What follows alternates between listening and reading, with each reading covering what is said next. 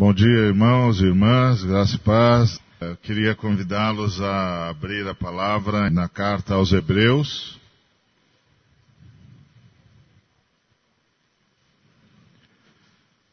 Nós vamos ler a partir do versículo 1 do capítulo 1.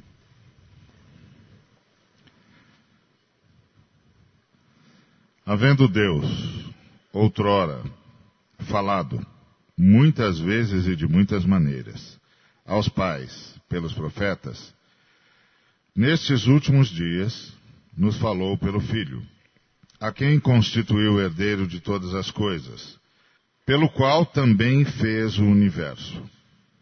Ele, que é o resplendor da glória e a expressão exata do seu ser, sustentando todas as coisas pela palavra do seu poder, depois de ter feito a purificação dos pecados, assentou-se à direita da majestade nas alturas, tendo se tornado tão superior aos anjos, quanto herdou mais excelente nome do que eles.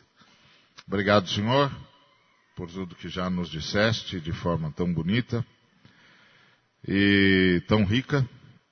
Rogamos-te que, por causa do Cordeiro, do seu sacrifício, o único mérito que temos, que é o de sermos objeto do sacrifício de nosso Senhor e Salvador Jesus Cristo, nós rogamos ao Senhor que nos ministres ainda mais.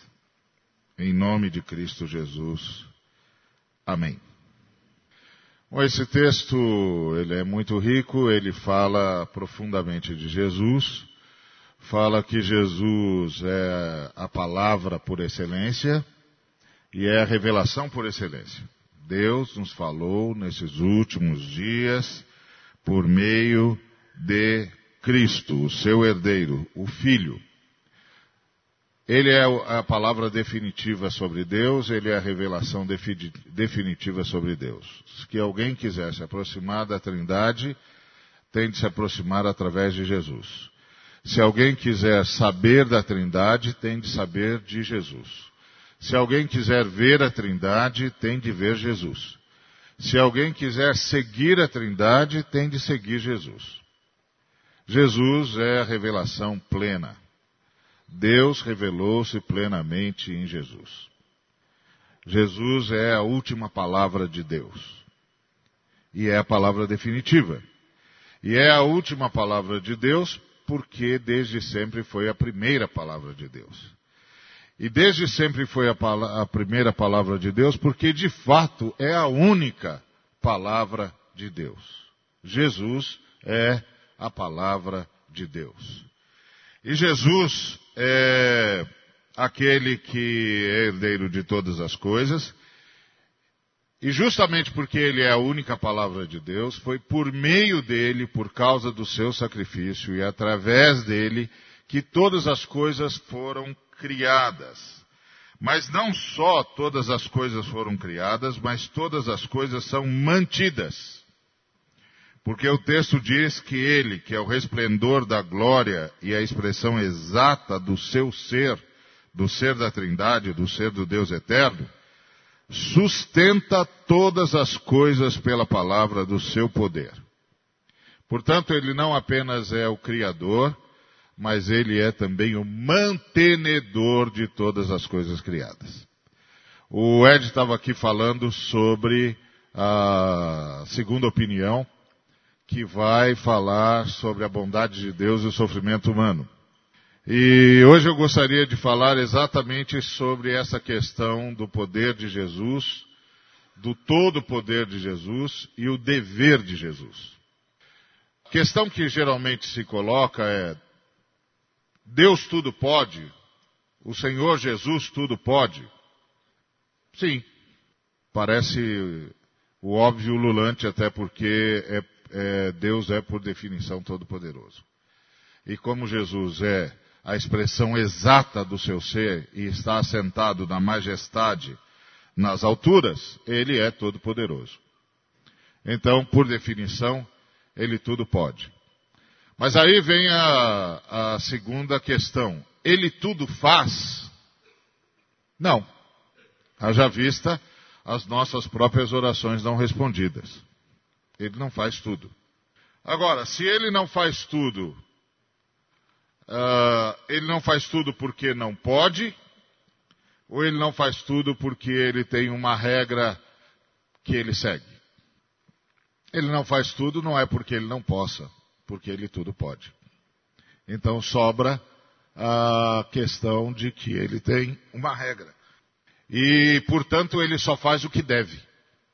Deus tudo pode, mas só faz o que deve. E isso é uma coisa extraordinária. Primeiro porque fala de Deus. Porque a maioria daqueles que podem fazem tudo. Tudo o que querem. Não tudo o que devem. Aliás, esse é o grande problema da humanidade. Ter alguns poderosos que decidem que tudo podem, porque tudo podem, tudo fazem e fazem tudo o que querem. Graças a Deus, uh, ele não é assim. E é graças a Deus mesmo, porque ele não tem nenhuma autoridade acima dele. Então, é graças à sua índole, graças ao seu caráter, ele não é assim. Ele não faz tudo o que pode. Ele faz tudo o que deve. E por que que ele faz tudo o que deve e não tudo o que pode? Em primeiro lugar, porque ele é sustentador de todas as coisas criadas. E quando ele se coloca como sustentador de todas as coisas criadas, ele se coloca em posição de dever. Esse texto é extraordinário, porque ele diz assim: Ele, que é o resplendor da glória e a expressão exata do seu ser, sustentando todas as coisas pela palavra do seu poder. Então, quando alguém decide que vai sustentar algo, ele atribui a si mesmo uma missão ele atribui a si mesmo um dever. E ele acaba de, por declarar, ao atribuir a si mesmo um dever, que não fará tudo o que pode, mas fará tudo o que deve. Porque ele tem uma missão. E a missão dele é sustentar todas as coisas criadas. E aí, a questão da complexidade passa para as coisas criadas. Há coisas criadas que são absolutamente inanimadas e sustentá-las é apenas mantê-las existindo. Ponto. Manter existindo a pedra, manter existindo a rocha. Não tem muita complicação aí. Do ponto de vista da complexidade do ser mantido. Mas como é que se mantém um ser que tem vontade e que tem permissão para usar a sua vontade, que é o nosso caso. Nós somos seres que têm vontade e que temos permissão para usar a nossa vontade. E mais, no uso da nossa vontade, construímos e destruímos. Fabricamos e abandonamos como sustentar um universo que contém seres que têm vontade, que podem exercer plenamente a sua vontade, porque têm liberdade, têm permissão para isso.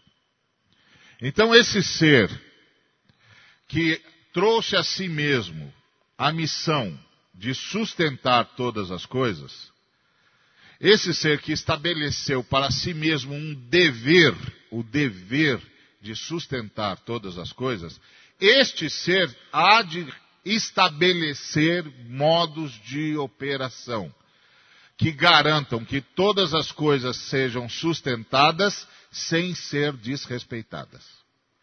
E isso é extraordinário. Isso é extraordinário.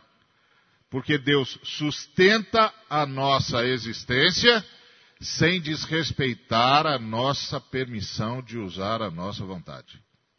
Bom, o fato dele ter nos permitido usar a nossa vontade já fala que ele abriu espaço para nós.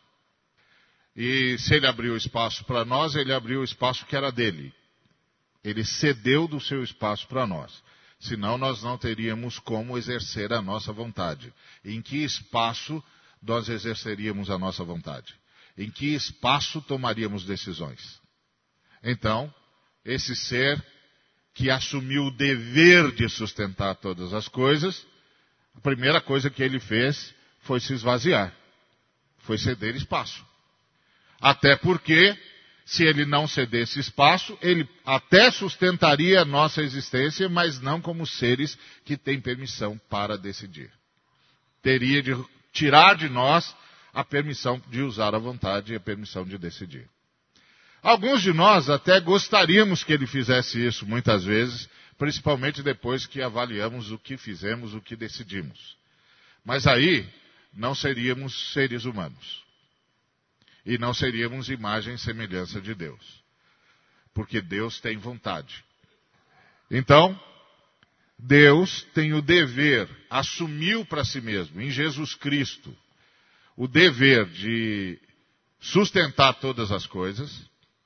E o primeiro ato dele, ao assumir o dever de, assumir, de sustentar todas as coisas, foi justamente ceder espaço para que aquelas criaturas que têm vontade e permissão para usar plenamente a sua vontade, pudessem exercer as suas possibilidades. Então, quando você pensa em Deus, você já tem de pensar em Deus como um ser, em Cristo como um ser que abriu espaço, que cedeu espaço. Então aí você já sabe que ainda que Deus tudo possa, ele só faz o que deve. A outra coisa que a gente tem de lembrar em relação a isso é que esse Deus que assumiu para si mesmo um dever, ele assumiu o dever de respeitar o que criou. Então ele respeita você. E isso eu e você já sabemos. Porque ele estava exatamente naquele lugar onde nós estávamos fazendo pecado. E eu e você continuamos aqui. Podia ter nos fulminado ali. Nós estávamos fazendo o que era contrário à sua vontade. Mesmo chamando-o de Senhor. Ele sabia. Não só ele sabia, ele estava lá. E ele nos respeitou. Ele não só nos respeitou, ele esperou a gente voltar pedindo perdão. Ele nos deu tempo para nos arrependermos. Como ele administra tudo isso? Como ele consegue? Que ser é esse que sustenta todas as coisas, respeitando todos os seres que ele criou com permissão para decidir? Extraordinário. Extraordinário. Então, a gente tem de pensar duas vezes quando a gente fala que Deus tinha de fazer certas coisas. A gente tem de pensar pelo menos duas vezes. Porque algumas coisas que a gente diz que tinha de fazer, que Deus tinha de fazer, nós não vamos gostar se ele fizer. É igual o rapaz que perguntou para o irmão em Cristo, por que, que Deus não acaba com todos os maldosos e assim a maldade não nos alcança mais? Aí o irmão disse assim: Bom, ele até pode, mas certamente você e eu não escaparemos, porque não é maldade segundo os nossos olhos, é maldade segundo os dele. E é bem provável que eu e você não passemos pelo gabarito. Então é melhor ele não fazer isso por enquanto. Porque se ele fizer, a gente não sobrevive. Ele optou pela conversão e não pela aniquilação. Ele podia acabar com a maldade é, destruindo os maldosos ou levando os maldosos a se tornarem bondosos pela conversão. Ele optou pelo segundo, chamando todos ao arrependimento, como Ed colocou hoje no nosso boletim. Então, esse ser que sustenta todas as coisas faz o que deve Aliás, isso tinha de ser uma divisa para todos nós. Todo ser que tem permissão para decidir precisa assumir o compromisso com deveres, para que as suas decisões não matem os que estão à sua volta, não prejudiquem os que estão à sua volta, não tire dos que estão à sua volta a possibilidade de continuar vivendo. Não tire dos que estão à sua volta a alegria de viver. E nesse sentido, tínhamos muito que aprender com Jesus. A palavra de Deus que sustenta todas as coisas. A outra coisa que a gente precisa lembrar em relação ao fato de que ele assumiu para si um dever é que Deus faz a sua vontade a partir da parceria que faz com seres que criou, com permissão de decidir. Isso é uma das coisas mais extraordinárias uh, na Bíblia. Extraordinárias e assustadoras. O tempo todo Deus está procurando parceiros que peçam que a vontade dele seja feita. E aí, em atendimento a esses parceiros, ele interfere. E foi exatamente isso que Jesus nos ensinou, quando nos ensinou a orar. Ele nos ensinou a pedir que a vontade do Pai fosse feita. Pai nosso, que estás nos céus, santificado seja o teu nome. Venha o teu reino e faça-se a tua vontade. E eu ficava sempre diante desse texto, me perguntando: Deus é todo-poderoso, Deus é Senhor absoluto do universo, Jesus é Senhor absoluto do universo. Por que, que eu tenho de pedir para a vontade dele ser feita? Só a vontade dele é feita. Mas se só a vontade dele fosse feita, por que, que ele disse que ele nos disse que deveríamos pedir a sua vontade? Mas é claro que não é só a vontade de Deus que é feita. Olha o mundo à sua volta. Não precisa nem de ir longe. Olha para dentro da gente mesmo. É só a gente olhar para a gente que a gente sabe que a vontade de Deus não é plenamente feita. Eu não faço a vontade de Deus. Por isso eu conto sempre com o perdão de Deus e que, e que na próxima virada do arrependimento que Ele me permitiu, eu faça mais a vontade dEle. Por isso nenhum crente bate no peito dizendo eu sou. Só Deus diz eu sou. Todo crente bate no peito dizendo tem piedade de mim que sou pecador. Jesus Cristo, Filho do Deus Altíssimo, tem piedade de mim que sou pecador. Só Deus pode bater no peito e dizer: Eu sou. Então, a vontade de Deus se faz por determinação dele mesmo, a partir das parcerias que ele celebra. E a primeira parceria que ele celebra é com seu próprio filho. Que para que a vontade dele seja feita, esvazia-se totalmente e assume a cruz. Sem essa primeira parceria, nada poderia ter sido criado. Todas as coisas foram criadas por causa da parceria da Trindade, que se expressa plenamente no Filho, que assume a cruz. Que assume a cruz. Por isso que lá em João 4, quando os discípulos querem que Jesus coma, ele diz: Eu tenho uma comida que vocês não conhecem. A minha comida e a minha bebida consistem em fazer a vontade daquele que me enviou e realizar a sua obra. Eu sou o primeiro a clamar, Pai nosso que estás nos céus, santificado seja o teu nome, venha o teu reino, Seja feita a tua vontade na terra, como é feita no céu. E para que isso acontecesse, para que Deus tivesse o parceiro que lhe permitisse interferir na história, o Verbo se fez carne e habitou entre nós, cheio de glória e de verdade. Então, Deus tem um dever que ele assumiu para si mesmo de manter todas as coisas. E nessa manutenção está inclusa a salvação, a redenção. O primeiro parceiro que Deus teve é seu próprio filho, que para que a vontade de Deus fosse feita, e Deus então pudesse criar seres com permissão de decidir, se ofereceu à cruz. Então, quando nós estamos falando sobre o universo e quando nós estamos falando sobre Deus e sobre a relação entre Deus e a sua criação, nós estamos falando de coisa complexa, pesada, que custou cara demais, caro demais para Deus.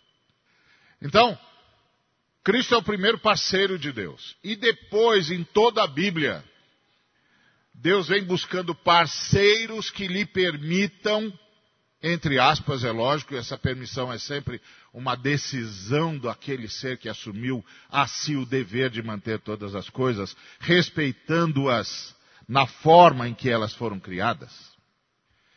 Esse ser vem sempre buscando parceiros que clamem pela sua vontade como encontrou no filho esse parceiro. E aí a história bíblica fala de vários parceiros que Deus teve, por meio do qual pôde fazer a sua vontade. Primeiro, é, Enos, filho de Sete, que voltou a invocar o nome do Senhor no mundo que estava se perdendo. Depois Noé, que achou graça diante de Deus porque invocava a vontade de Deus no mundo que estava se perdendo. E porque ele invocava a vontade de Deus como seus antepassados no mundo que estava se perdendo, o mundo não se perdeu. Depois ele encontrou Abraão que com todos os problemas invocava a vontade de Deus num mundo coberto pela ignorância e pelas trevas. E assim por diante. Cada um dos patriarcas, cada um dos profetas, até que aquele primeiro que permitiu que homens e mulheres fossem resgatados da sua ignorância para se tornarem parceiros de Deus, veio em carne e osso para inaugurar uma nova fase, uma nova era, a era da igreja, a era daqueles que viveriam para invocar a vontade de Deus para que ela fosse feita e a história da salvação se completasse. Por isso, Assim como Deus tem um dever, nós também temos. E o nosso dever não é pedir a Deus que faça o que nós gostaríamos que Ele fizesse. É pedir a Deus que Ele faça o que tem de ser feito para que a Sua glória seja reconhecida e estabelecida no universo de modo que ele possa fazer o que quer sem ter de romper com as suas próprias regras e os seus próprios padrões. Esse é o nosso ministério de oração.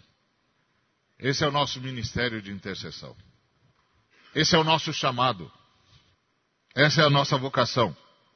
Jesus Cristo veio buscar aqueles que em todo lugar e em tudo que fazem pedem a vontade de Deus que seja feita a tua vontade, na terra, como é feita no céu.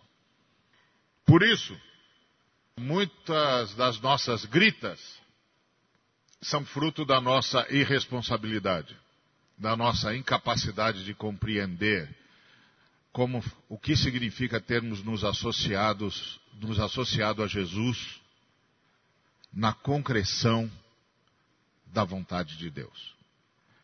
Então é isso que significa ser seguidor de Jesus. Quando alguém nos pergunta, você é seguidor de Jesus? E a gente diz, sim. A gente não está apenas dizendo que Jesus nos salvou, mas a gente está dizendo que Jesus nos pôs na missão dele fazer a vontade daquele que o enviou. E mais, que nós temos uma oração seja feita a tua vontade. Porque assim, Deus pode interferir, dirigir, sem se conspurcar, sem abrir mão das suas regras e dos seus padrões. Porque ele tem parceiros clamando pela sua vontade. É aqui que entra a oração. Porque Deus decidiu buscar parceiros.